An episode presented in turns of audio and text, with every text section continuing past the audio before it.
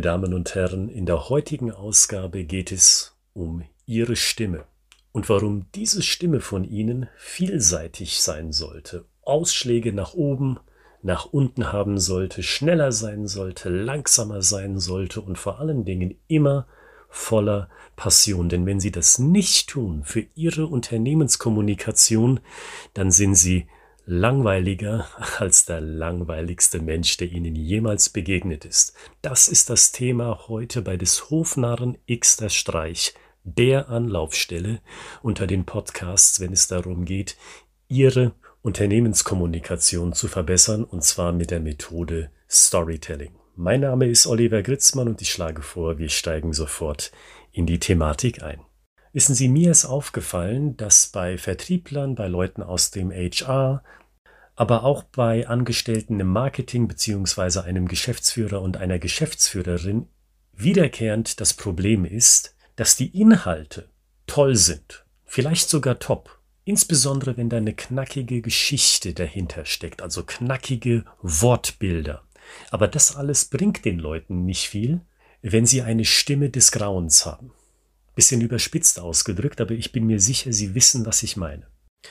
Und damit meine ich zum Beispiel schrille Stimmen oder Stimmen, die eher einem Kind würdig sind als einem erwachsenen Menschen. Das fällt mir insbesondere bei Frauen auf.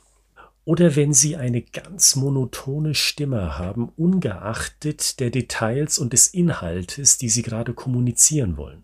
Sie wissen doch, was ich meine. Gerade im letzten Fall, wenn Ihnen jemand sagt, wie toll dieses oder jenes Feature eines Produktes doch ist und die Passion, die dahinter steckt, hinter diesem Satz ist genauso passioniert in Anführungszeichen, als wenn Sie dieselbe Person fragt, trinken Sie den Kaffee lieber mit Zucker oder mit Milch? Und da merken Sie ja augenblicklich, da passt ja etwas nicht. Und da kommen Sie, wenn Sie so etwas zu Gehör bekommen, ja relativ schnell auf den Trichter, diese Person, die lügt mich an. Ob das jetzt ein Verkäufer oder eine Verkäuferin ist oder ob das jetzt jemand aus dem Personalwesen ist oder ein Chef oder ein Abteilungsleiter, da stimmt was nicht. Da lügt jemand. Denn wenn ich wirklich Passion für etwas habe, wenn ich wirklich davon überzeugt bin, das ist toll, das ist so richtig geil, salopp gesagt, dann hat man auch die entsprechende Tonalität dazu. Und ich glaube an diesem Mangel an Tonalität und Varianz vor allen Dingen auch, dem Ausschlag nach oben und nach unten, dem Beschleunigen von Worten und dem Verlangsamen von Aussprache. Wenn es an dem mangelt, dann bringt ihnen auch die beste Geschichte das beste Gedankenbild nix, das Sie parat haben für einen Kunden, für einen Investor, für einen Angestellten oder für irgendeinen internen oder externen Stakeholder, mit dem Sie kommunizieren möchten, mit dem Sie ein Ziel erreichen wollen. Und da könnten Sie sich ja sagen, Herr Gritzmann, das ist alles schön und gut, beileibe sind Sie nicht der Erste, der mir so etwas erzählt hat, nur wie bekomme ich das abgestellt? Wie bekomme ich das denn hin? Wenn Sie der Meinung sind, Mensch, bei mir geht da noch was, also bei Ihnen jetzt, da geht noch was, weil da merke ich an mir selbst, ich bin noch an der einen oder anderen Stelle zu monoton oder vielleicht zu unterkühlt oder vielleicht auch unbewusst kantig und grantig. Und natürlich kann ich Ihnen nicht bis ins letzte Detail sagen, woran das liegt, dass Sie da in dem Fall noch ein Defizit bei sich sehen. Ich kann Ihnen ja nicht in den Kopf gucken. Aber ich glaube, ich habe eines der Kernprobleme identifiziert, weil ich habe da häufiger drüber nachgedacht. Und aus meiner Schauspielerfahrung heraus möchte ich meinen Praxistipp, den ich für Sie heute habe, ableiten. Ich glaube, die meisten Leute, die monoton erzählen, kommunizieren und ohne den gehörigen Schuss an Passion, die sind schlichtweg zu nervös. Und Sie wissen ja, was das bedeutet. Wenn man nervös ist, schottet man sich nach außen hinab und versucht sich in seinem Inneren zu verstecken. Das wissen Sie wahrscheinlich auch, aber wie können Sie das denn abstellen? Das ist ja die Ausgangsfrage. Zwei Tipps habe ich da für Sie betreffend zwei verschiedene Themenbereiche. Der erste Themenbereich, und das kommt direkt aus dem Schauspiel, achten Sie mal ganz besonders und ganz im Detail auf Ihre Körperhaltung. Denn wenn Sie da eingesackt auf dem Stuhl sitzen und Sie glauben gar nicht, wie häufig ich das schon gesehen habe, sowohl bei Online-Veranstaltungen, obwohl es da ja etwas schwerer ist, die Leute in ihrer Haltung zu erkennen, selbst da fällt es mir auf, und insbesondere wenn ich bei den Leuten in Präsenz in einem Seminarraum sitze, wenn die Leute da eingesackt mit einem Buckel auf dem Stuhl sitzen oder selbst eingesackt und mit einem Buckel auf einer Bühne stehen und etwas kommunizieren sollen, während sie darüber hinaus noch mehr auf den Boden gucken als in den Raum hinein, dann ist es für mich überhaupt kein Wunder, dass man sich auf einer unbewussten Weise schlecht macht, dass man sich auf einer unbewussten Weise schlecht fühlt und das transportiert man nach außen hin in einer unsicheren Erscheinungsweise. Um ganz ehrlich zu sein, wenn ich auf der Bühne stehe und ich versuche einen Charakter zu spielen, der einen unsicheren Gesamteindruck versprühen soll, dann mache ich genau das. Dann begebe ich mich in diese Körperhaltung, dann mache ich den Buckel, dann mache ich mich klein, dann gucke ich auf meine Füße und dann fummel ich mit meinen Händen rum, um mich genau unbewusst in diesen Geisteszustand zu begeben dann fühle ich mich plötzlich auch klein und unsicher und habe dann nicht so eine schöne Stimme, weil ich mich vom Inneren meines Seins her unwohl fühle. Und Sie glauben gar nicht, ich wiederhole es gerne, weil es mir so wichtig ist und weil es mir ein so wichtiges Anliegen ist. Sie glauben gar nicht. Beobachten Sie mal Ihr Umfeld ab jetzt mal selber, wie viele Leute eine ganz schlechte Körperhaltung haben und sich dann vielleicht wundern, für sich oder auch aussprechend nach außen, hey, ich fühle mich eigentlich gar nicht so selbstsicher. Also das ist mein erster Tipp für Sie. Stehen Sie gerade, stehen Sie breit, nicht arrogant breit, aber breit. Stehen, machen Sie sich groß. Das will ich im Endeffekt sagen. Nutzen Sie Raum und tun Sie nicht so, körpersprachlich gesehen, als ob Sie sich so klein wie möglich machen wollen und so wenig Raum wie nur möglich einnehmen wollen. Und schon werden Sie merken auf einer ganz unbewussten Ebene und dann auch bewusst, Sie fühlen sich anders nämlich besser.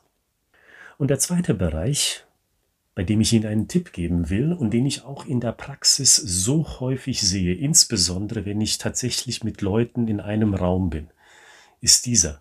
Die Leute haben immer wieder große Schwierigkeiten, ihrem Gesprächspartner in die Augen zu gucken.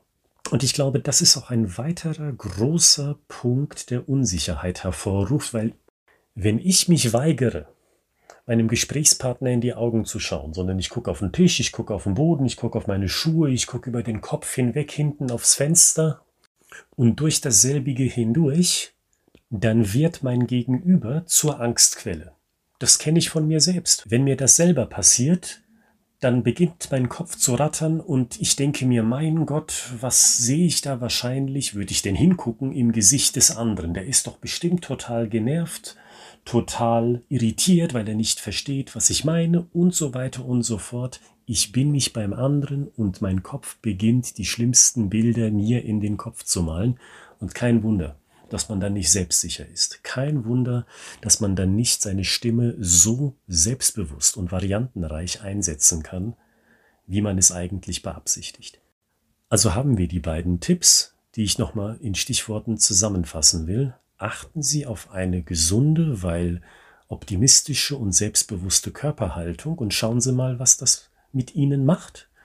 Das sage ich gerade zu Ihnen, die einen sehr technischen Job haben, die vielleicht Ingenieure sind oder Vertriebler in einem sehr technischen Umfeld, in einem sehr technischen Markt, da ist man ja ganz schnell dazu geneigt, dass man die Welt sehr rational sieht. Lassen Sie mal diese emotionale Ebene auch zu und merken Sie mal an sich, was das mit Ihnen macht und halten Sie den Augenkontakt. Im Endeffekt äh, gebe ich Ihnen mit diesen beiden Tipps mit, eliminieren Sie Angstquellen.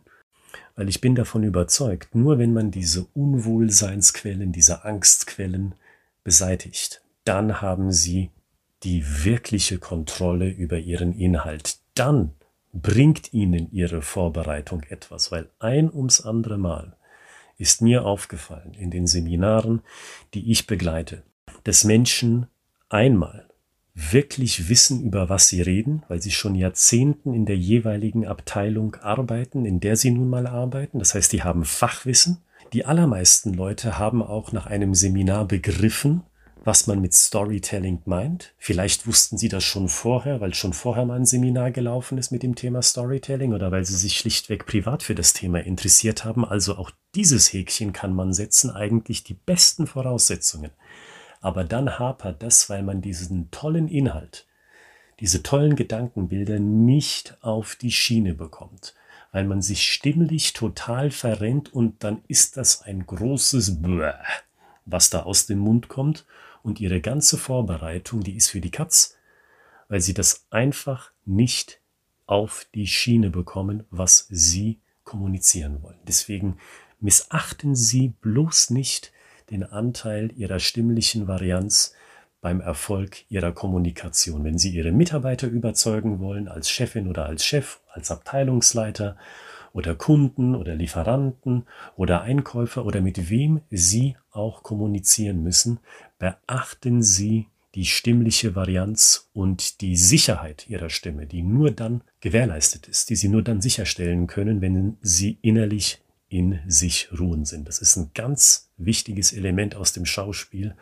und ich bin davon überzeugt, auch in der Kommunikation im beruflichen Sinn.